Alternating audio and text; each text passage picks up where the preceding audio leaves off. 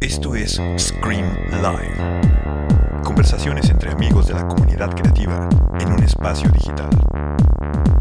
Conduce Héctor Mijangos. Bienvenidos.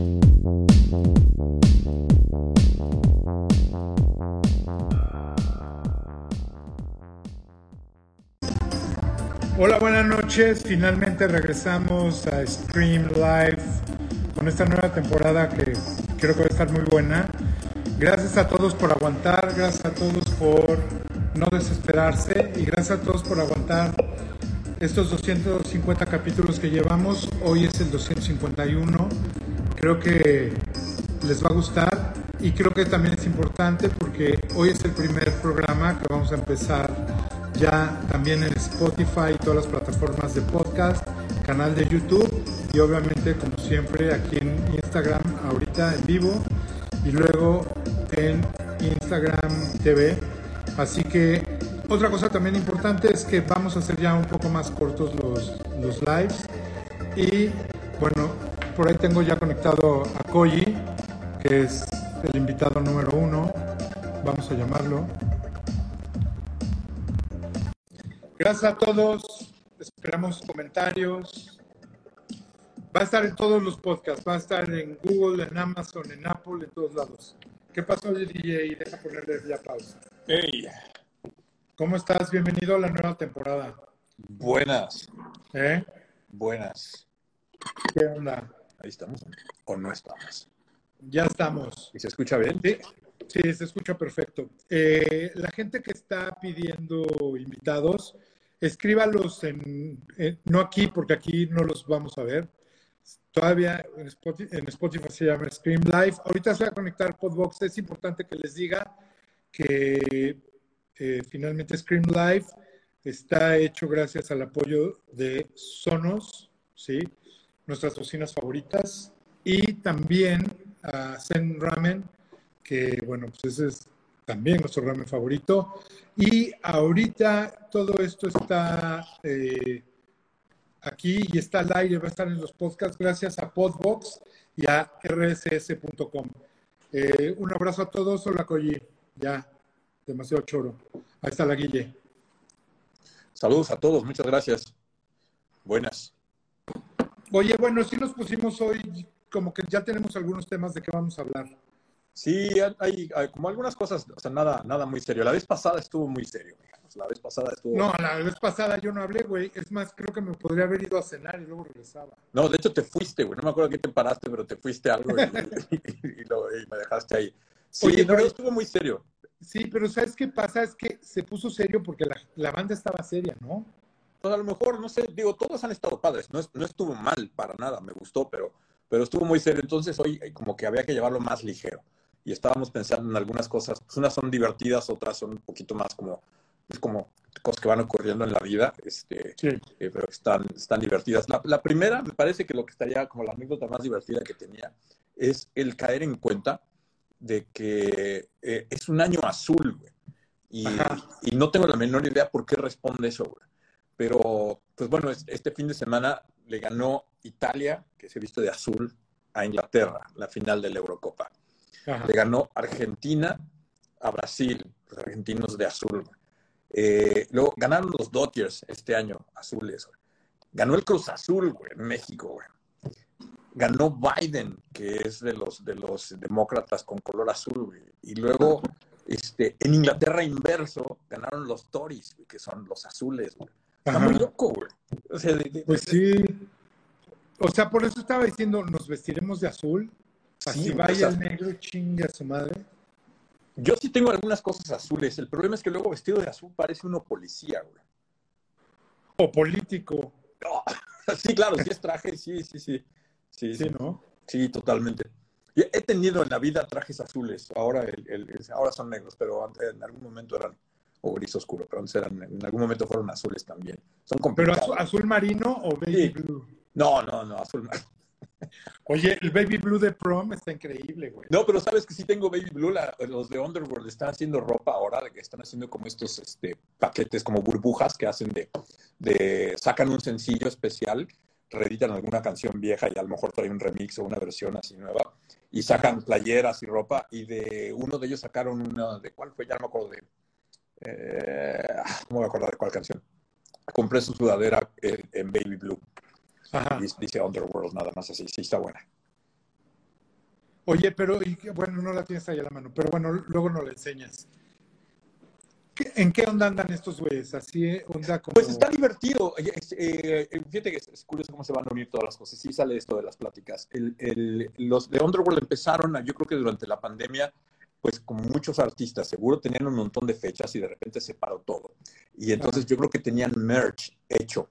¿No? Este, eh, como comparativo y como paralelo, los de Nine Inch Nails empezaron a sacar merch exclusivo de la pandemia, ¿no? ¿Te acuerdas? Ajá. O sea, Nine Inch Nails sacó una, una playera que decía eh, every, every day is always the same y decía 2020 y luego sacaron los tapabocas y esto. Entonces, como que de repente los artistas vieron como una manera de, de, eh, de- bueno, si no hay música nueva, si no hay gira, el merch puede ser una forma de, de mantenernos. Y estos de Underworld empezaron a sacar, te digo, estas como burbujas dedicadas a canciones. Ya llevan varias. A ver, entonces yo creo que si me meto al website, este, así ya no me equivoco y ahí están, así exactamente tal cual. es. Está, es de, de- la sudadera esa Baby Blue es de Two Months Off, pero Ajá. también habían sacado de Dove No Bass eh, y luego habían sacado eh, Cowgirl. Oye, que, que además es de pedo está poca madre. Por ejemplo, a nosotros que nos gustan las bandas y nos gusta la ropa, siempre está padre tener algo que diga, mira, yo, por ejemplo, ahorita estoy estrenando mi playera de New Order, pero ahora es reflejante. ah, no se ve el reflejante. O se sea, no es blanca, otra, pero está reflejante. bueno, está A bueno. ver si de por acá se... Bueno, anyway. Bueno, pues los de New Order también, o sea, es- ah, ya mencionamos a Nine Inch Nails. Luego los de Underworld están haciendo estas como cápsulas donde sacan un vinil, así de edición limitada. Hay poquitos, no se vaya, poquitos, habrá otros mil o lo que sea, pero, pero hay pocos, se acaba luego, luego, y sacan estas, este, eh, estas prendas de ropa. Sacaron unos pósters también de cada una de las canciones. Entonces son como temáticas, está muy buena. Ahorita el de eh, Two Months Off está bien padre, las- todo, todo está lleno de colores, la tipografía, el vinil va para aquí cerquita. ¿Te acuerdas cuando empezaron ellos con Tomato a hacer todos, todos sus gráficos, su website estaba increíble, todos sus visuales, etcétera? Sí, bueno, pues es que los años que empezaron con Tomato, ellos son Tomato. Sí, por eso, pero le pusieron un nombre a todo lo que hacían. Sí. Mira, este es el, el vinil de Two Months Off y todo, toda la tipografía está hecha así también, súper bonito. Entonces en esta onda está, está bien padre. Hicieron un filtro también, te puedes poner la cara de, de- de- Y luego ahora los de New Order también hicieron, primero hicieron su playera esta que, le, que vendían como para ayudar a su, a su equipo del A staff, su crew. al crew, que te comprabas una, una playera que decía New Order Staff, ¿no? Y que decía, aquí dice Ajá. Touring Technique y atrás dice New Order Staff. Y todas las ganancias de eso eran para, para, Para donárselo al staff, staff. lo cual, está, lo cual estaba muy bueno. Y ahorita que estaba la Eurocopa, hicieron las playeras de England. Ah, ¿no? están buenísimos. Ajá, de World in Motion, que son igualitas a las que habían salido en 1990. Ajá. Yo por eso puse mi video cantando World in Motion con Peter Hook. Y, güey, está cabrón. ¿Cómo me perdí ¿No? esas cosas? güey? Y, me he perdido y no, muchos grandes y no sirvió de nada. por, estar, por estar ahí fuera, güey. Oye, eh, sí, Y- es interesante. De hecho, creo que esta va, va a ser un buen tema de plática con Amel Bautista, que viene el viernes a platicar justamente de alguien que hace merchandising y vive de hacer merchandising, qué hacer con, qué hizo, qué estuvo haciendo y cómo las bandas reaccionaron, y el tema de hacer ediciones limitadas y el tema de hacer t-shirts especiales. Está interesante. Creo que Sí. finalmente la idea era reinventarse, ¿no? Si no puedo ganar lana de esto, ¿cómo le puedo hacer? Sí, caray, pues todo el mundo está tratando de experimentarle ahí a las cosas. Ahora, se- no sé si es el orden, pero se está prestando como para llegar a, a- a eso. Lo que, lo que está pasando es, este, bueno, los Soulwax, por ejemplo, pues también sacaron ahorita una línea que hicieron su primer, su disco este como Foundations, ¿no? Que son los, los, eh, una celebración de este edificio que hicieron, donde están toda su colección de sintetizadores, donde está toda su colección de discos, que es una de las cosas pues, más impresionantes del planeta. Entonces tienen libros y tienen el estudio para grabar. Y ahí es donde llevan a la gente con la que quieren trabajar para producir algo de música. Entonces está ahí en Ghent, tienen esa parte. Y como parte de celebrar también este LP de Foundations, los 50 primeros releases que han hecho con su disquera, eh, hicieron también llaveritos de la cabeza de Soulwax. O sea, todo el mundo le entró ahorita al merchandising. Y, Y es- bueno, es- lo- los Solwax son, o sea, todo lo hacen bien, ¿estás de acuerdo? ¿Te acuerdas cuando estábamos en casa de ellos, cuando iban a hacer Radio Soulwax y nos decían, pero es que vamos a hacer esto? O sea, la neta, ya cuando lo ves en vivo era una voladez, ¿no? Ponerlas, todas las, las portadas atrás de ellos que es como, él, como, como se hacía al principio, donde el DJ ponía el vinil atrás para que vieras cuál era. ¿Cuál estaba? Porque lo ponías así enfrente aquí, cuando estás tocando lo ponías aquí. Sí, y estos güeyes pues, lo hicieron con, ¿cómo se llama? Sí, sí, increíble, ¿no? Y animarlas todas, y es, es, muy bonito. También platicaba, fíjate, con Kay de esto, del el, disco de Foundations, porque el concepto en realidad ha sido como el mismo, si lo piensas, ¿no? Soulwax ha sido esta, esta celebración de la música que les ha gustado a lo largo de la vida y de traer toda la música, no importando ni el momento ni el estilo en el que haya pasado en la historia y traerla a su set y a la fiesta. Y eh, siempre han tenido, ¿te acuerdas que era primero Soulwax Radio? ¿no? Primero cuando, estaba, cuando, cuando surgieron era, era Radio Soulwax. después, este... Que además algo que es muy cagado es que ellos dicen, no nos gusta el nombre, güey. ¿Qué cabrón es eso? Pues ya, están atorados. Y luego, y luego ahora tienen lo de Dewey TV que entonces han hecho unos videos muy bonitos donde me dio mucha risa porque cuando lo estaba viendo en la tele, justo en, el momento en el que dices, como le voy a cambiar, ellos le cambian. cuando como que tú vas a ver, igual le veo otra. Y entonces es, es, como si le estuvieras tú cambiando de canal. Me pareció divertidísimo. Y ya cuando me empecé a dar cuenta de que, ah, qué cagado que se dieron cuenta de, como de los momentos que ya no te importa. Entonces medio ves un cachito del video y luego ves otra cosa y luego en algún otro momento regresas a, ver otra parte del video que estabas viendo. O sea, tal cual como si estuvieras... Y hacen un zapping ya. Me pareció una idea muy cagada, muy loca. Pero todo está muy bonito, toda la dirección de arte, todos los videos, como toda la edición, todos los logos, todo lo que sale ahí. Muy, muy, muy, muy bonito, cabrón. Está, está muy bueno. Y el vinil también está increíble. Y también es como, o sea, ya es un rato de tiempo, ¿no? Yo cuando pienso ese momento en el de en Glastonbury 2000, que fue cuando, cuando, los conocí personalmente por irlos hacía perseguir en Glastonbury, ¿no? De que, y, que me dieran su, su primer este, recopilación de remixes. O sea, son ya 21 años, güey. Es una locura, güey. Pero es increíble como todo el trabajo que han estado haciendo, donde no se trata nada más de ser DJs, no se trata nada más de ser software, sino de estar como manejando ambas cosas este, en simultáneo y, además todo lo que está alrededor de ellos. Es increíble. Se ve que le chambean y que, y que les encanta la música. Estaba oyendo el, el, fin de semana, ya me los había recomendado también Kay hace mucho y por diferentes cosas, entre huevo o lo que fuera, no me, no me, los había aventado. Pero ahí están estos podcasts que está haciendo Tiga, en los que también entrevista pues, a su banda. Entonces, así como tú entrevistas a tus amigos, Tiga está entrevistando a los suyos y, ha hecho con Chili González, ha hecho con DJ Hell y, estaba uno con los Solwax y entonces me lo aventé. Eh, eh, puta, es que es horrible decir esto, pero es que Tiga es inmamable, güey. Qué güey tan pesado, cabrón.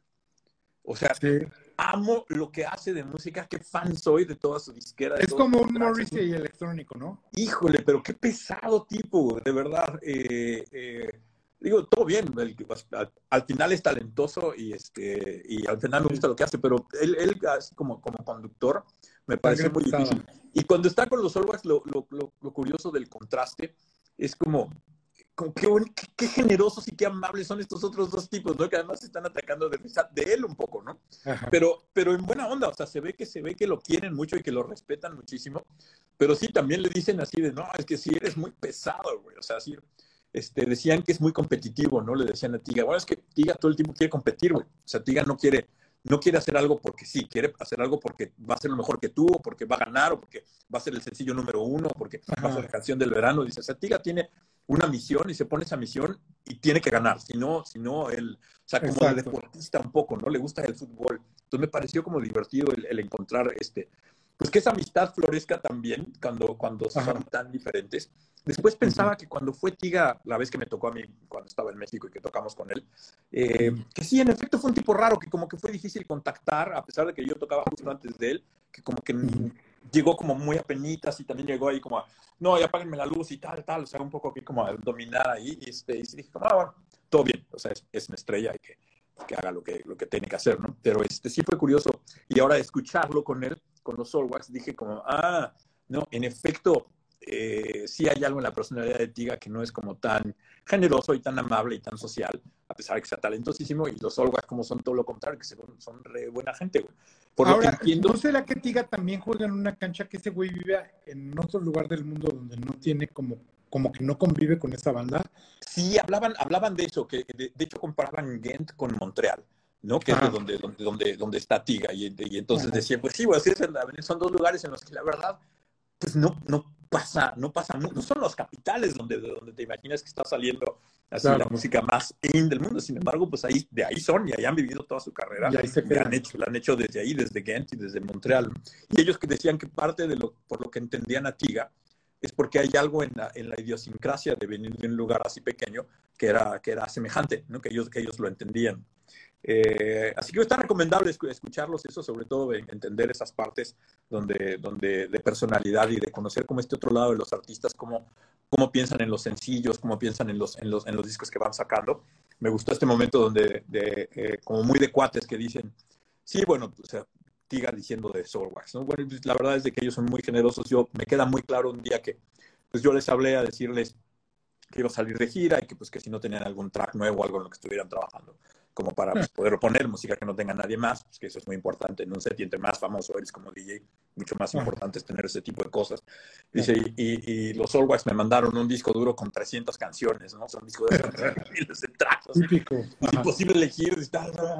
Eh, y entonces se atacan de risa a ellos y dicen, sí, nosotros luego, como un año después, hicimos lo mismo de, oye, Tiga, vamos a hacer un Essential para BBC, estaría bueno si tienes algún track nuevo. Dice, Tiga se tardó como tres meses en mandar algo y cuando nos lo mandó venían, venían tres tracks. oye, y era el mismo, pero en versiones, ¿no? No, no, y decían, decían, la verdad estaban buenísimos, dice, pero eran como tres. o sea, no mandó nada. Qué ese güey. Está muy cagado eso de descubrir eso. Pero bueno, ese es un poco de lo que ha estado pasando en la pandemia, que me ha parecido muy interesante. Y que, también déjame, déjame, decirles que siga, sigan a Solwax en, el Instagram Solwax. Para mí es de los mejores que hay y no entiendo por qué no tiene millones de followers. Es chiquito todavía, pero es buenísimo sus animaciones y sus chistes y todo eso es increíble. No, le echan muchas ganas, sobre todo si realmente les gusta la música. Los, los, los Soulwax son, son gente que ama la música también, que viven de la música, aman los discos, coleccionan los discos, aman los sintetizadores, coleccionan, se clavan en ellos, este, son nerds, este, y, y, se ve que pues, además encontraron la manera de vivir y hacer de esa pasión su, su modus vivendi y de, de, hacer este... Voy a ponerles el Soulwax. Arroba Soulwax. Pero también el Diwi, ¿no? Es el que ahora deben tener ahí de la. Vamos a poner Soulwax y Diwi. ¿Se llama Diwi TV o nada más Diwi? Diwi, creo Diwi, nada más. Diwi. Pum. Y bueno, ya que estamos en esto de los discos y estas cosas, pues contar un poco, porque también hay mucha gente que me pregunta, ¿no? Porque han escuchado que, que, llevo un rato trabajando en un en material de nueva música y cosas que he estado haciendo, que sí he estado haciendo muchas. Eh, respondiendo a la pregunta, algunas han salido en el, en el programa, de repente pongo, he puesto un par de demos de cosas en las que estoy trabajando. Hay muchas que no he puesto, eh, pero sí están ahí en la fábrica. y me topé de repente con una maldita traba que me llama mucho la atención. Tiene que ver con todo lo que estamos platicando como de, de, amor a la música, las situaciones que ocurren en la pandemia y otras maneras alternativas como de toparte con, con cómo los artistas están y los artistas, las personas están de alguna manera sobrellevando todo este evento, que fue descubrir que no se pueden hacer viniles ahorita en ninguna parte del mundo. Es increíble, ¿no? material que quería, que quería que saliera en vinil y Camilo Lara ya amablemente me había puesto en contacto desde hace muchos meses con una, con una este, maquila que hacían discos. Tenían oficina en San Francisco, pero los hacían en la República Checa y yo ya había hablado ahí con el contacto, todo bien, vamos a sacar un vinil, estamos listos. Y ya cuando termino todas las cosas para mandarlo a hacer, me responde Damon, que es el, el, chico con el que estuve hablando, y me dice, lo siento mucho, Eric, pero este, no, no puedo ni siquiera tomar tu orden. O sea, no, no estamos aceptando más trabajo. Qué locura, ¿no? Nunca te imaginaste que podía pasar algo así. Pues mira, lo que, lo que venía notando, o sea, ya como, como comprador de discos, había notado que algunos de los álbumes que se habían prometido para tal fecha, ya te decían, se va a tardar un mes más en llegarte, este, el, el, disco que sacó Floating Points y Pharaoh Sanders, también como que se acabó muy rápido la primera edición y cuando, cuando se agota y dicen, bueno, ya vienen los que siguen, como a los tres días de que habían puesto el anuncio de que se abre la venta para el siguiente tiraje, ponen una nota y te mandan emails y todo así, ¿no? De, o sea, a mí me llegan los de Bandcamp normal, ¿no? Yo ya lo había comprado, pero, pero llegan los de Bandcamp y, entonces diciendo ellos, este, el disco no va a estar antes de septiembre. Entonces empecé un poco, ahí yo ya tenía un poco como de preocupación. Así. Claro, es que, es que algo, ¿sabes qué? como disquera, por ejemplo, cuando tú vas a sacar un disco, haces un cálculo y dices, de este voy a sacar tantos y yo creo que en los viniles nadie dijo voy a hacer 50 mil, sino decían voy a hacer 2 mil o 3 mil o 5 y ver cómo, empieza, cómo empiezan a crecer. Y de repente un CD, que hay mil fábricas de CDs, vendes 5 mil, dices quiero 10 mil más, te los hacen en una semana. Aquí en el vinil no, güey. No, en el vinil se complica mucho la producción. Entonces, bueno, pues me dice este chico, no podemos aceptarlo, esto. Este, además hay el máster que dice se había hecho pensando en el tipo de placa de metal que ellos usaban. O sea, ¿me entiendes? Estaba ya armado de que se tenía que hacer ahí. Y, me dicen, no hay cómo hacerlo ahora. Y, además, y se lo peor de todo, es que no es como que te diga que lo, acepto y entras a la cola. Sea, Nada más no hay. Oye, a ver, algo que no, nunca habíamos platicado hay viniles de todos los géneros. ¿Tú crees que, por ejemplo, hagan viniles de reggaetón? No creo, ¿no? Sí, claro. Bueno, ahí vamos, ahí vamos, que están preguntando también, ya viene, que están preguntando por qué no se pueden hacer, que tenemos que llegar a esa parte, ¿no? Y, y, y, y bueno, y él me dice, pues es que mira, eh, tenemos estos problemas. Dice, nosotros, lo que está ocurriendo es tenemos algunos clientes que son los clientes de la fábrica, los que siempre nos mandan a hacer y nos mandan a hacer mucho. Y estamos respetando las cosas que los clientes grandes y nuestros clientes de siempre están haciendo. Por lo cual, algunos proyectos nuevos, como el tuyo, pues no tienen, no tienen esa prioridad. O sea, estás abajo en la balanza. Estarías abajo en la curva aunque aceptáramos tu trabajo. Ese segundo, dice, llevamos 18 meses trabajando con la mitad del personal adentro de la fábrica. La fábrica está en la República Checa y están en lockdown. La gente no puede y, están todas las restricciones de espacio para trabajar. Entonces, no tenemos a toda la gente que puede estar ahí trabajando adentro. No podemos producir a la misma velocidad y no podemos producir el mismo número de, viniles que se hacen, que se hacen este, diariamente o que se hacían diariamente. Dice, y tercero, bueno, son cuatro. Tercero es los materiales que necesitamos, así como nosotros estamos en ese problema de, no poder trabajar suficiente, la gente que nos da los materiales, las placas de metal, la gente que nos da las lacas para imprimir los viniles y el plástico, todo el papel, todas esas cosas, tampoco nos está entregando porque tienen los mismos problemas, están produciendo menos, entonces los precios nos están saliendo muy caros y necesitamos papel para una portada o estas cosas, nos está saliendo muchísimo más caro. Entonces, eso está pasando. Y dice, y el último problema es, nos estamos encontrando con que los envíos, una vez que las cosas están ah, terminadas, el envío de regreso a otras partes del mundo se está tardando en algunos casos cuando envías cajas. Y también, pues sí son muchas cajas, pero tampoco es, es un envío industrial y es mucho más grande que un envío personal. O sea, es de estas, ya sabes, estas cuestiones de, pues sí, se van 500 a Estados Unidos y pues son cinco cajas, o sea, es grande, pero es poco. Entonces, empiezan a tener todos esos problemas dice, y entonces poco a poco se fue haciendo una cadena, cadena, cadena, cadena, cadena, dice, hasta que ahorita aceptamos trabajo, dice, pero ya tenemos una, lista de espera donde al, que ya aceptamos probablemente se lo entreguemos en un año. Y entonces, bueno, yo me quería morir, ¿no? Y empecé a hablar con otras personas que ahí también me estado ayudando y empecé a, he estado hablando, te hablé a ti de inmediato también y a Camilo, hay que, oye, ¿cómo, ¿qué puedo hacer? Y ha sido muy bonito también descubrir pues, la gente que te echa la mano, entrar en contacto con, eh, yo estuve trabajando para el arte del disco con un amigo en Inglaterra que hizo el libro de Giles Peterson, el que está ahorita eh, publicado. Y entonces le dije, Hugh, pregúntale a Giles, ¿no? O sea, ¿de qué hacemos? Porque pues, Giles tiene su disquera, la de la Brunswood se llama ahora, pero él había sido el fundador de Acid Jazz y estas cosas. Y entonces es muy curioso tener el mail de Giles Peterson así diciendo, eh, muchachos, nosotros ya estamos trabajando en, Polonia con esta, pero para empezar con Brexit nos tuvimos que mover a Inglaterra, estamos trabajando con esta otra, dice, pero los tiempos de entrega a, a nosotros, dice que somos clientes de ellos, está siendo de seis meses, ocho meses. Entonces es una locura. Y luego, bueno, ya seguí investigando, he estado hablando con gente en diferentes partes del mundo, que es una locura tratando de resolver esto, con gente en México también. Eh, y eh, descubrí que hay un artículo donde, también mencionan un par de fenómenos que son, mencionan todas las cosas que, que Damon me había dicho de la fábrica en la República Checa, pero también mencionan un par de factores que son interesantes.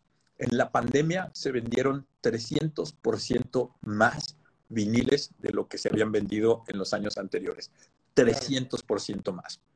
Entonces, los pedidos que están haciendo algunos de, estas, de estos sellos grandes o de los que pueden pedir más, también están siendo más grandes porque de repente se están dando cuenta, no, hombre, estamos vendiendo más, entonces hay que producir más. Entonces, si antes decían, vamos a hacer 5000 de David Bowie, este, ahora van a, van a querer hacer, no sé si 10, pero van a ser más. Y entonces también eso hace que pues, las producciones se alenten y las producciones pequeñas, pues este sea más, más complicado. Y, y eh, ha habido un problema, un par de, una, una disquera en, ay, no sé en qué parte del centro de Europa, una de estas fábricas, se descompuso también. No. como, como no hay además máquinas hay que nuevas. que son fábricas viejas, güey. Exactamente, como no hay máquinas nuevas, una de las fábricas grandes está detenida y entra el último factor en este fenómeno, fenómeno que está ocurriendo en este año, que es el Record Store Day. Entonces parece que Record Store Day, que es esta pues que originalmente era para grupos independientes, para pequeñas este, como disqueras y poder, eh, eh, poder sacar sus sencillitos y poderlos vender en vinil, y que hubiera un día donde la gente sabe que ese día podían encontrarlos en las tiendas. Poco a poco con los años, y es muy natural, no, no que me guste, pero es natural que haya pasado eso. Ahora es un evento que ha sido tomado por completo por las disqueras grandes. Entonces las disqueras grandes se dieron cuenta, puta, hacemos el Rumors de Fleetwood Mac en vinil amarillo y vamos a vender 50 mil, o sea, hazlo. Y entonces poco a poco se, está tomando, y entonces ahora, pues los de las que hacen, los, las maquiladoras se ven desgraciadamente entre la espada y la pared, quieren ayudarte como artista pequeño y dicen, bueno, pero pues tú vas a hacer así, este bruto pues, va a querer hacer, sí, 10 mil o 20 mil de un disco que pues a lo mejor no se necesita, pero pues ya está pagado, ya está aquí, me van a pedir ese y otros cinco. A gente lo que pida, güey. Exactamente, güey. Y además me los han pedido durante años y entonces están pues, bloqueadas las compañías por Record Store Day, por una venta eh, como inesperada de crecimiento en la venta de discos, por la, este, la falla en una de las fábricas más grandes de viniles en Europa y por luego toda la cuestión de COVID y lo que individualmente requiere. Así que es un desastre, me encuentro absolutamente... Este, eh, Oye, y no lo dudes que algunos de los materiales, por ejemplo, vengan de China, y China ahorita para sacar cosas es un pedo, güey. Es probable, me podría me imaginar que el petróleo... O sea, porque, porque falta la aduana, ¿eh? No hablamos de las aduanas, las, las aduanas están... Pues la gente los envíos, decían que los envíos están siendo un problema, así que... Pero, por ejemplo, un envío cuando, por ejemplo, un envío cuando no pasa aduana dentro de una ciudad, bueno, dentro de un país no pasa tanto. Por ejemplo, Estados Unidos, entre los Estados Unidos no pasaría. Pero el tema de las aduanas, por ejemplo, si había mil personas trabajando en una aduana, en pandemia bajó a 100. Entonces hay mucha gente que tiene cosas en la aduana atoradas desde hace muchísimo tiempo y dice, pues es que no veo para cuándo. Eso también es una locura. O sea, todo está medio atorado. Sí, cabrón. Y bueno, una de las, una, una, la primera consecuencia sería que no se están haciendo todos los viniles que se podría. Entonces también mencionan, hay artículos, ¿eh? si alguien tiene ganas en el Billboard, y a lo mejor ahorita pongo por aquí el link, si no lo pongo ahí ya que esté posteado esto. Hay un artículo en Billboard que, que se puede leer en línea, donde habla de estas cosas eh, y, da, pues como todos los detalles de lo que está pasando y como de lo, de lo desesperada que es la situación, porque también mencionan cómo en un año antes se hacían como las producciones eran más balanceadas, se hacían 40 mil títulos. ¿no? Entonces bueno, hicimos 40 mil discos diferentes, pero como ahora los, eh, números que cada, que cada uno de estos discos grandes están pidiendo son más grandes, y en lugar de tener 45 mil títulos, tenemos 20 mil nada más. ¿no? Entonces, que se están produciendo, la variedad de discos que se están haciendo es menor, y se están haciendo discos que, insisto, pues bueno, todo bien si la gente los quiere comprar, pero pues que a lo mejor no son necesariamente este, lo, no, no amplían el catálogo de nadie, sí, lo, lo, que hemos venido diciendo. El Rumors de Fleetwood Mac, pues es un disco que lo encuentras de todas maneras ahorita, lo encuentras original, lo encuentras en reedición, lo encuentras, ¿no? Que el japonés con amarilla 2021, pues, o sea, no, no, no, no enriquece realmente a nadie, pero bueno, yo lo veo evidentemente como un artista menor y este, tratando, tratando de sacar el disco. Que, que, que además, si te vas más abajo, ese es el problema que tienen los independientes en todo, güey. No nada más en hacer un vinil, en todo, En encontrar un distribuidor, en poder imprimir, en subir a una plataforma donde la plataforma te va a poner, sí, ya estás arriba, porque de hecho no te suben ellos, te subes tú, pero alguien que sube un track ahorita, si, si tú subes un track ahorita, O sea, lo tienes que super buscar, si no nadie lo encuentra. Nadie se entera, güey. Nadie se entera que existe. Buscarlo es un pedo, no te salen los resultados. Sí, es Exacto. Sea, sí, sí, es un desastre. Y bueno, y no solo eso. Ahora el problema es, ¿qué crees que va a pasar? Pues que los viniles van a subir de precio. Y no solo los viniles, van a subir de precio también, pues, este, todas, todas las cosas, porque eh, evidentemente esto no es un problema exclusivo de hacer viniles, es un problema que se está viviendo en todas las cadenas de producción y es otra de estas extrañas consecuencias que se están viviendo eh, de este momento de transición pseudo post pandemia, ¿no? Todavía no estamos post, pero ya no estamos en la pandemia, entonces la gente ya quiere como empezar a hacer negocios y cosas y eh, que no se puede. Ese es un tema cabrón, ¿eh? La neta, la gente cree que ya no estamos en pandemia y sí estamos, güey. Sí, cabrón, es una locura, güey. Está cabrón, ¿no? No, no, los números, los números está, están muy mal en ese sentido. Y, este, y, y, es difícil porque ahora, pues como en algunos lugares se, como en México también pasó, también se dice como, bueno, ya se cruzó el, umbral, ya estamos más o menos bien. Es muy difícil volver a regresar a la gente al, al, nivel 1, ¿no? Pero sin embargo, pues es muy claro en países como en Holanda, en Inglaterra, que se viene una tercera ola que, está pesadísima. O sea, los números en, algunos de estos países están, eh, me imagino que México debe ser muy semejante, los números de, casos es, otra vez hasta arriba como no estaban hace meses, pues porque de repente todo el mundo se sintió en el ya se acabó y no se había acabado, cabrón. Y es, es, eh, tristísimo, Tristísimo a en todos los niveles, porque eh, de nuevo, la gente consciente pues no hace más problema, pero la gente inconsciente pues además son los que se están enfermando. No, desgraciadamente, ojalá fueran solo los que no se están vacunando voluntariamente y que son mal portados. Desgraciadamente también están los que no se han podido vacunar y que también se están enfermando, ¿no? Que ese es ahí un, problema grande, pero... Un, un, saludo a nuestros amigos que están saliendo del COVID, como Ahmed, que ahí está conectado, como a Mila, mi sobrina, que acaba de salir hoy del hospital. Y, güey, ya lo tienes tan cerca que dices, chavos, sí hay que seguirse preocupando, ¿eh? Nada de ya todo está bien. Todo mundo se puede contagiar, güey, porque la neta y el contagio no tiene que ver si tienes lana, no tienes lana, si eres buena onda, no. Le pega parejo a todos y más a los jóvenes ahorita que no están vacunados. Soundspace, ¿no? Soundspace estuvo ahí también en, Soundspace. el hospital. O sea, y esos eran, personas ya, o sea, de alguna manera que se cuidaban y estaban, estaban vacunados, etcétera. Así que este, es complicado es delicada la situación, hay que tener mucho cuidado en, países sobre todo donde hay mucha gente que no se ha podido vacunar, como en México, pues bueno, este, todo, con cuidado. Ahora, de, estas cosas de la vacuna también, qué locura. ¿Cómo está pasando que ahora los jóvenes están quejando muchísimo más que las otras generaciones sobre los efectos secundarios, no? no sé, me parece tan chistoso eso. Está muy cabrón. Está muy cabrón, pero bueno, pues así es. Nada más hay que seguirse cuidando, hay que seguir usando tapabocas, sana distancia. Lo Aquí lo regresaron totalmente. ¿eh? De hecho, esa es otra de las noticias de esta semana. Ya en, las tiendas eh, ya es forzoso otra vez traer el, tapabocas. Hoy en, un momento salí y pasé a comprarme un café en, el embarcadero, en el Ferry Building. Y ya se podía entrar sin máscara en las últimas semanas. Y hoy había otra vez unos letreros azules grandes diciendo por regulación oficial del Estado, se tiene que, se tiene que usar máscara forzosa dentro del, dentro del lugar. Y claro, había gente sin máscara dentro.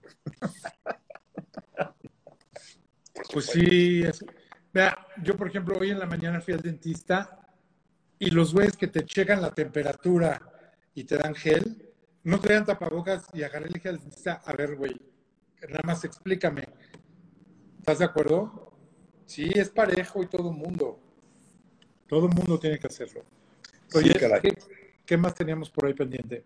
A ver, ya hablamos de los viniles, ya hablamos de los uniformes azules, ya hablamos de lo de las vacunas más o menos. Ah, pero de las vacunas nos falta el detalle de, bueno, dentro de las cosas que están en este, en este momento intermedio, es que sí ya empezaron los eventos, ¿no? Aquí sí ya hay, ya hay eventos pasando, aquí en San Francisco ya este fin de semana que pasó ya se escuchaba la música de algunos de los, yo vivo cerca de la zona de los, de los clubs por aquí y ya se escuchaba la gente y todo, se veía y ya en el, en, el feed de Instagram lo ves, ¿no? Ya se ven todos los anuncios de eventos que están ya anunciados y ocurriendo y ya empezaron así todos, todo el mundo otra vez como a salir.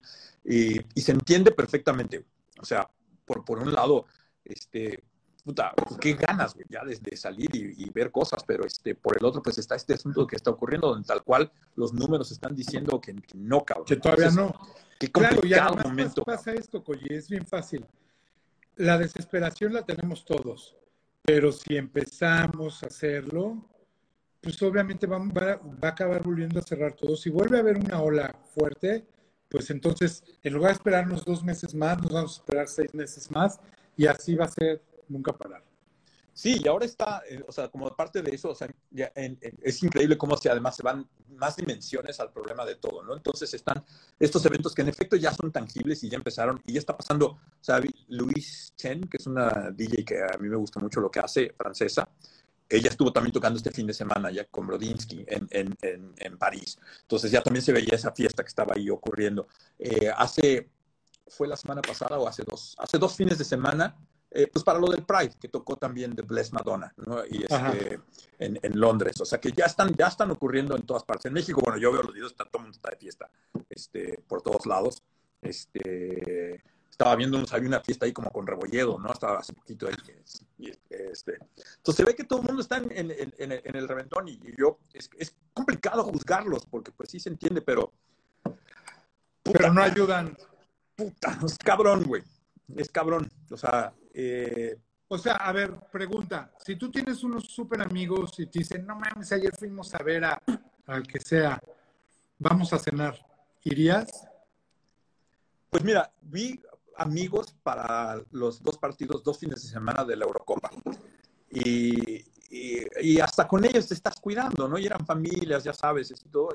o sea, pero no sé, sí veo que como que yo desde, y también entiendo que tú estabas en ese canal, desde hace mucho tiempo era muy claro que no estábamos en ese grupo en el que a los que no les importaba y que no estábamos en el grupo en el que no usaba máscara, no estaba.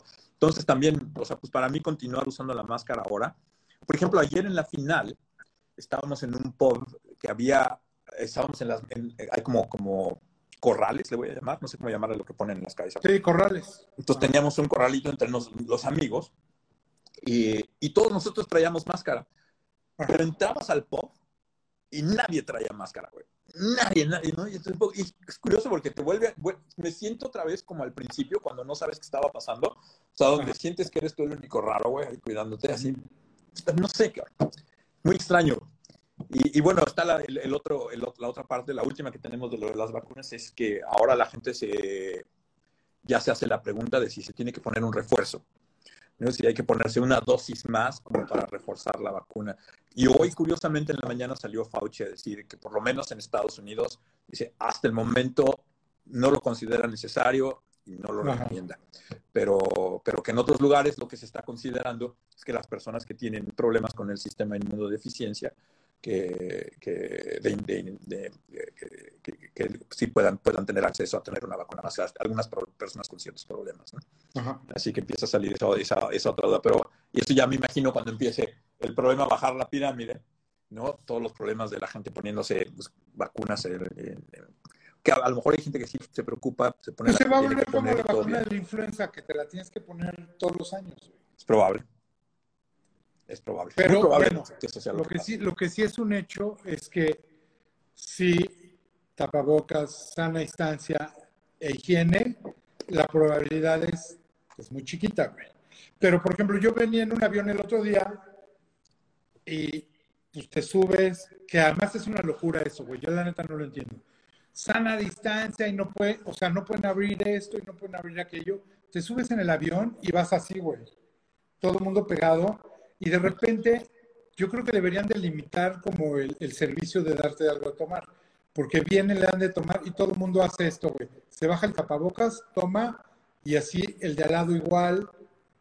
Una locura, güey. Sí, yo cuando fui a Nueva York, eh, justo antes de que declararan, quitaran las restricciones oficiales en todos lados, estuve la, justo la última semana antes de eso, eh, y sí, el avión, la verdad, me costó muchísimo trabajo. Y además, no sé, ya sabes, las pobres señoritas en el avión diciéndole a todo el mundo, señor, pues se tiene que poner la máscara, señor, pues se tiene que tapar la nariz. O sea, o sea la gente como si no entendiera nada, ¿no? Es, es, eh, es increíble, es muy frustrante. complicado eso. Eh, y bueno, pero ya pasando al último punto, el, último que teníamos que no hemos tocado es lo que está pasando, eh, ya que estamos en aviones, pues está la carrera al espacio, mi querido Mijangos. El otro, el, otro tema, el otro tema de la semana, donde tenemos a Elon Musk, a Jeff Bezos y a Richard Branson compitiendo por ver quién la tiene más grande y quién es el primero. Y ahorita se les coló ahí de la nada Branson, ¿no? Un poco, un poco inesperadamente porque salió y es el primero. Y se subió, güey. Se subió, güey. No mames, ese güey ahorita es el güey que más quiere todo el mundo, ¿eh? Pues sí, un poco porque la, llevaba, la llevaba tranquilo, o sea, sabíamos que estaba en la competencia, ha hecho sus declaraciones, pero no estaba jugando ahí el estelar como, como Besos y como Elon Musk, y de repente de la nada salió este güey, pues ¿qué creen, güey? Ahí voy. Y ahí voy yo, güey, totalmente, güey, claro. Sí, entonces salió un poco de, ay, voy, ya, ya estoy arriba. Y, el video estuvo muy divertido porque esperaban que él pudiera decir algo en el momento en el que llega al espacio exterior, ¿no? Y, y, parece que uno de los problemas que tuvieron fue la comunicación. Entonces me encanta cómo la narradora dice, bueno, pues en estos momentos deberíamos estar escuchando a Richard Branson, seguramente dándonos alguna frase súper inspiracional como él suele hacer cada que habla. y de repente lo que entra ya es como en video medio todo. Y los ves que están prácticamente haciendo slam ahí. Oye, el viejo truco de que estén en el estudio de al lado, ¿no? pasa, pasa atrás. No, no, sale ahí, sale flotando ahí en el espacio y ya después ya. la verdad, eso sí está padre. Cuando él se echa su speech de cuando era niño y papá, papá, y ves a las otras flotando. años haciendo esto. O sea, ¿Eh? él, él, él, él, sí había puesto este sueño desde hace no sé cuántos años, cuántas décadas, 40 años. Muchísimo, güey, claro. Él, él, ya había puesto esta, esta, la bandera de yo quiero hacer eso en el futuro. Y la idea de haber tenido Virgin, las aerolíneas y estas cosas era un paso, era un paso hacia, hacia ese sueño que él tenía. O sea, empezó tan antes que los otros que pues este, en algún momento se sentía que su carrera iba, o sea, no iba a llegar, ¿no? Eh, sin embargo, pues bueno, yo creo que por eso se aplicó a hacer esta jugada ahorita de ya podemos, va y voy yo. Oye, esta, esta, pregunta está buena. ¿Creen que Elon Musk pueda derrotar a Apple si, si se empeña en crear su propio sistema operativo o la va a cagar? no sé, pero qué pregunta más loca, güey. O sea, es que está, está cagado, güey, porque tú trabajabas en Nokia cuando, cuando decían, no, nosotros nos quedamos así.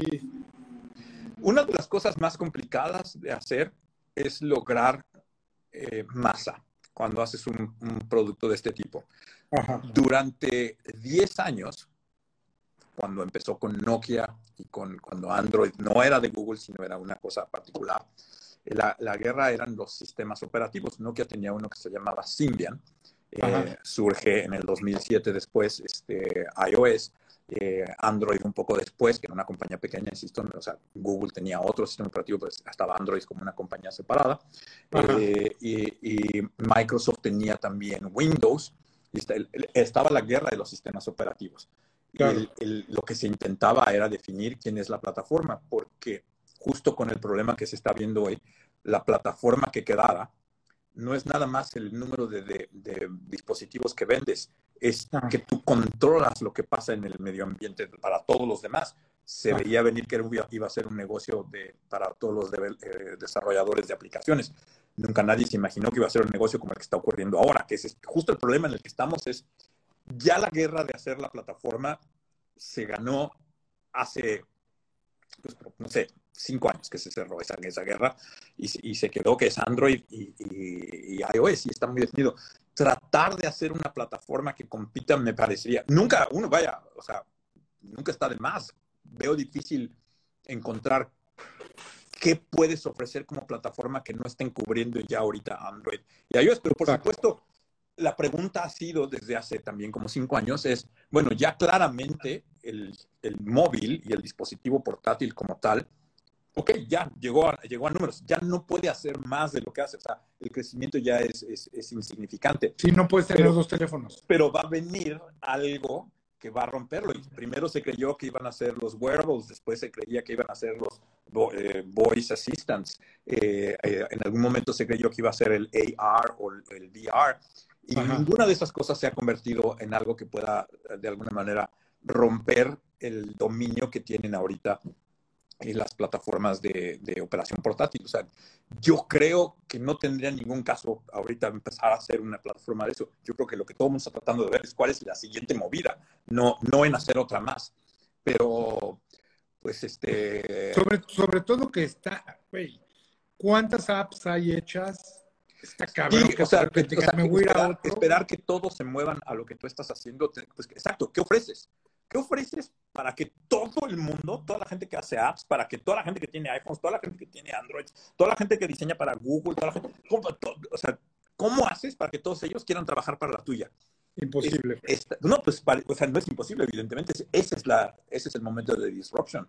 Pero, pues no veo qué puede ofrecer eh, Elon Musk ahorita. Yo no lo puedo imaginar, no soy Elon Musk, también igual Elon Musk si tiene alguna idea grandiosa. Ahí Ahora, el tema también, por ejemplo, por un lado la gente se emociona y te pega así en el corazón ver a Richard Branson y todo esto, pero también lo que dice mucha gente, dicen, los güeyes más ricos del mundo se están peleando por salir al espacio, cuando yo, se yo estoy muy enojado. Yo, evidentemente, que me encanta la idea de que exista la carrera espacial, me encanta que esté lo que está pasando, me encantan algunos de los diseños de las cosas, de los trajes que salieron en SpaceX, en el, en qué increíble cosa está, imagínate estar diseñando eso, este, el, el, que ayer saliera esa, la cuestión técnica sobre si tienen que aterrizar así o si pueden aterrizar como aviones, o sea, o sea, es increíble todo eso, por supuesto que como, como, como individuo que creció en este momento de la historia, como fan de la ciencia ficción, claro que es imposible negar que eso me emociona, lo que me parece una verdadera desgracia es que, es que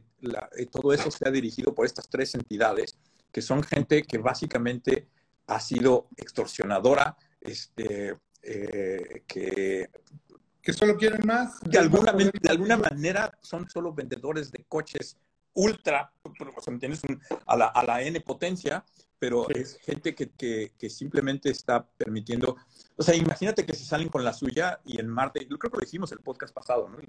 Que se salen con la suya y se hace vida en Marte y el líder es Elon Musk, güey.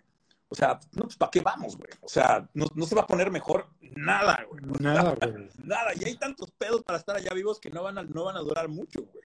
O sea, no, güey. Entonces. Este Totalmente. Entonces, ahí la, la pregunta y lo que dice la gente es: ¿por qué no inviertes eso en hacer un mejor planeta? Porque el billete ahí está, güey. Lo que, lo que debería pasar es, lo que se tiene que hacer es que esta gente haga negocios, que es lo que saben hacer y, hay que hacerlo, poner, pero pues si no pagan impuestos, cabrón, y quieren, quieren dirigir la vida en Marte, o sea, así te la pongo. No pagan impuestos, que es la manera de que el dinero regrese a la sociedad para, yo no sé si es que arreglen el mundo, o sea, nada más para que el dinero circule en la misma sociedad de donde lo están sacando. No lo regresan. O sea, si no, si no, si no pagan los impuestos, ¿tú crees que son las personas indicadas para ser los que dirigen la vida, la vida en Marte? Por supuesto que no, cabrón. O sea, por supuesto que no son los adecuados para, para, para llevarla, llevar esta mentalidad allá. De que tienen el drive y de que, lo, que, y lo que tienen es, ah, entendámoslo, son tipos evidentemente muy inteligentes. En ningún momento puede decir uno son unos idiotas. Pero lo que son son negociantes lo que han conseguido es la manera de entender cómo poder tomar más, más, más, más, más, más dinero. Y el poder que tienen es económico nada más. Entonces, lo que entendieron es cómo hacer dinero. No saben cómo hacer una sociedad, no saben cómo hacer vida, no saben, no saben cómo hacer un, sistema social este, eh, que funcione, no saben, o sea, No, güey, claro, y además han sabido cómo sacarle provecho a algo, en lugar de tratar de buscar el problema, cómo le saco provecho esto. O sea, Amazon es el ejemplo perfecto de cómo voy a aprovechar una pandemia para hacerme más rico, Pues a los tres les pasó, los tres se hicieron, y además esa es otra cosa, lo platicamos la vez pasada, ¿no? Sobre los miles, los millones y los billones. La gente ve estos números y no los dimensiona. La cantidad de dinero que hicieron Elon Musk y Jeff Bezos durante la, durante la pandemia es dinero, es tanto dinero que no hay nada que puedan comprar con él. Y se duplicó en la pandemia un solo individuo o dos solo individuos. Ellos hicieron todo ese dinero que si lo tuvieran todo el, todo el mundo existiría para hacer otras cosas desde... Y no es que arregles, siempre todo el mundo trata como de ponerles, ¿por qué no estás arreglando el problema de la pobreza, el hambre, este, las enfermedades? O sea, simplemente con que regresara a la sociedad y la gente pudiera hacer lo que quiere con el dinero, habría una posición mucho más este, adecuada para, para resolver otros problemas, güey. O sea, los hospitales tendrían más presupuesto, las escuelas tendrían más presupuesto, los, este, todos, o sea, nosotros tendríamos más presupuesto, ustedes tendrían más presupuesto. El dinero no está regresando y el dinero se está enriqueciendo estos güeyes que además cuando ven, pues es que ya no puedo comprar nada, de repente entonces entran en esta guerra, es ridículo decir, puta, pues a Marte, cabrón. O sea, y después a Júpiter y luego al más allá, güey. Totalmente, güey. Y es una tontería, güey. Ah, insisto, a pesar de lo mucho que yo pueda admirar y que, y que, me, que me fascine la idea del viaje en el espacio, es, es una lástima cuando ves que estas son las personas que lo están haciendo y que además sabes que es lo peor de todo, se van a salir con la suya. O sea, ellos lo van a lograr. Evidentemente tienen el, tienen el presupuesto y tienen los medios. Se va a tardar. No, totalmente. Oye, pero eh, está muy cagado porque otro tema que pasó ahorita es, es el tema de los ovnis. Nos habían anunciado de que puta, ahora sí les vamos a decir cuál es el peor de los ovnis. Y resulta que pues no pasó nada, ni nos dijeron nada nuevo. Sí, fue super ¿Por, qué, crees que, ¿Por qué crees que salieron con ese tema? O no sé, fíjate, ayer vi. Porque ni siquiera una cortina de humo es, Ayer vi un documental que eh, tangencialmente toca un punto semejante. No es exactamente igual, pero se llama Three eh, Identical Strangers. Son, es la historia sobre unos triates que no sabían que tienen, que son triates, que cada uno había sido adoptado y vivían en casas diferentes. Ah, y en algún momento en 1980 descubren que son triates y se van conociendo y, y empiezan a descubrir los paralelos que tienen en sus vidas. Es, está, es, muy bonito en muchos niveles, pero una parte de la historia es que, perdónenme, pero para poder, para poder unirlo con los ovnis voy a hacer medio spoiler, voy a tratar de que no sea un spoiler muy grave. Y está en Netflix para los que quieran eh, verla. pero, pero resulta que esto es parte de un experimento. Eh, eh, es, es, un experimento del cual no se sabe nada, porque los datos no van a salir hasta el 2066. wow. y entonces te hace ver insisto, el documental se trata de muchas otras cosas, ¿eh? o sea, no crean que porque les dije ya esto lo tienen resuelto, perdón por medio hacerles un medio spoiler, eh, pero, pero era importante para unirlo con esta parte. Te das cuenta de que hay muchos intereses de muchos gobiernos y de muchas fuerzas todo el tiempo a los que les conviene distraer la atención. Y, y me parece que esto de los ovnis en plena pandemia, cuando no había por qué, y de repente anunciar, no, bueno, sí, la NASA y el gobierno de Estados Unidos van allá por fin este, aceptar que sí tienen videos de, de, de, tal. O sea, qué mente para que hoy, un año después, cuando salieran ya oficialmente con los documentos y todo, no haya nada, ¿no? sé, así como, eh, puro, puro palabra. Como todos los documentales y todo lo que hay, Y no dijeron ni sí ni no, güey. No, se quedó. Sino todo lo contrario. Y me parece, me parece increíble que, que de verdad este, pues vivamos en un mundo a veces de caricatura. Esos, y no porque los ovnis sean el problema, pero ese es el problema, que todavía vivimos en un mundo en el que se nos ven espejitos y todos caemos a todos los niveles. A veces son los ovnis, a veces son experimentos sociales, a veces son eh, a saber cuántas cosas habrán pasado durante este año. El 5G. Que lo, que lo que el 5, o sea, no sé. Bueno, pues por eso Miguel Bosé, conspiración. Por eso hay teorías de conspiración, porque en efecto el mundo está lleno de cosas que... Exacto, las teorías de conspiración siempre caen con la gente que necesita creer en algo, güey. Son casi como las religiones, güey. ¿No? ¿Qué tal si los alienígenas vienen a salvarnos de nuestra propia estupidez? Eh, pues como no nos eduquen, o sea, como no pongan escuelas, no veo cómo salvar. Oye, mientras no siembren un virus y mate a un chingo de gente, no sabemos qué va a pasar. No veo cómo, no veo cómo lo estén arreglando mientras no pongan escuelas. Oye, así de repente, sí, ahí Miguel Bosé was right no se puede gastar que Besos está comprando el yate más antes. Insisto, es, de verdad, es ridículo. Esa es la parte que es triste de, de esta situación de, estos millonarios y de, estas cuestiones de lo que está pasando, que se, se, puede controlar a la sociedad. La gente se preocupa que si te están inyectando un chip.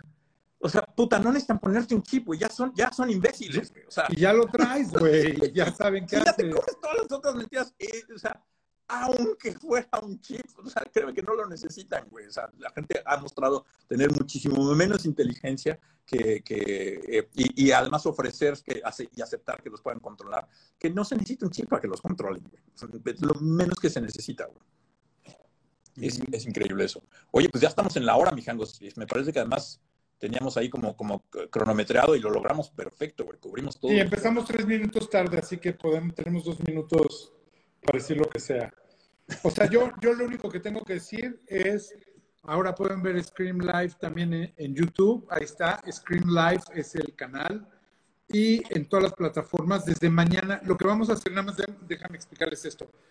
Ahorita si entran al YouTube van a encontrar los últimos 25 capítulos de la temporada pasada y van mañana ya, ya aparece este. Entonces, un día después vamos a poder encontrar el YouTube y, lo, y los podcasts. Y cuando entren también van a encontrar de lo pasado. Al final de cuentas tenemos 250 anteriores. No sé si vamos a subir todos, pero sí vamos a subir un chingo. O sea, lo que queremos básicamente es que no le cambien, que estén aquí clavados, ¿no? ¿Sí? Voy a dejar mi video ahí en, en el YouTube. Y bueno, pues yo creo que está interesante. La dinámica ahora es que esto tiene que ser más corto para que no se me aburran, sí, para que mis invitados no me digan, oh, cabrón, cuatro horas es un chingo, güey. Pero bueno. Entonces no. nos pones a platicar toda la vida, cabrón. También se pone cabrón. No, pero está bien así, me gustó Balazo, estuvo muy bueno, güey. Está bien, güey, no, creo, que está padre. Sí, porque además eso justamente propicia que pueda haber más pláticas, que pasen más cosas, etcétera, etcétera. Y si algo importante, como si de repente vemos un ovni, pues haremos un especial de ovnis. Tómenle una foto chingona, cómprense un iPhone bueno, tómenle una foto chingona al ovni y ya, que se, acaba el pedo, ¿no? Sí, porque, ah, porque acuérdate que la constante ve un ovni, puta, traigo la peor cámara, me tiembla la mano, o lo dejé en el, lo dejé en el coche. ¿Qué pedo con eso, eh?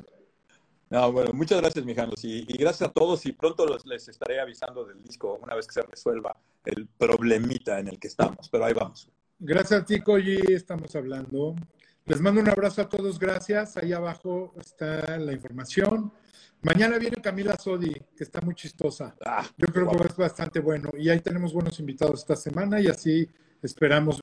Vamos a repetir también algunos de los favoritos. Sí, primero empezamos con el favorito de favoritos, pero díganos a, quién más quieren. Luego hay gente que me dice, quiero a Tom York. O sea, Tom York, si ni siquiera en persona le gusta hablar. ¿Sí me entiendes? Pues menos en un live. Los Solwax, por ejemplo, que también está muy cagado. Creemos que todo el mundo tiene Instagram y está metido ahí todo el tiempo. O sea, los Solwax ellos no tienen Instagram. Tiene su cuenta, pero nada más. Les mando un abrazo a todos. Nos vemos mañana. Buenas noches. Esto es Scream Live. Bye. Bye. Chao.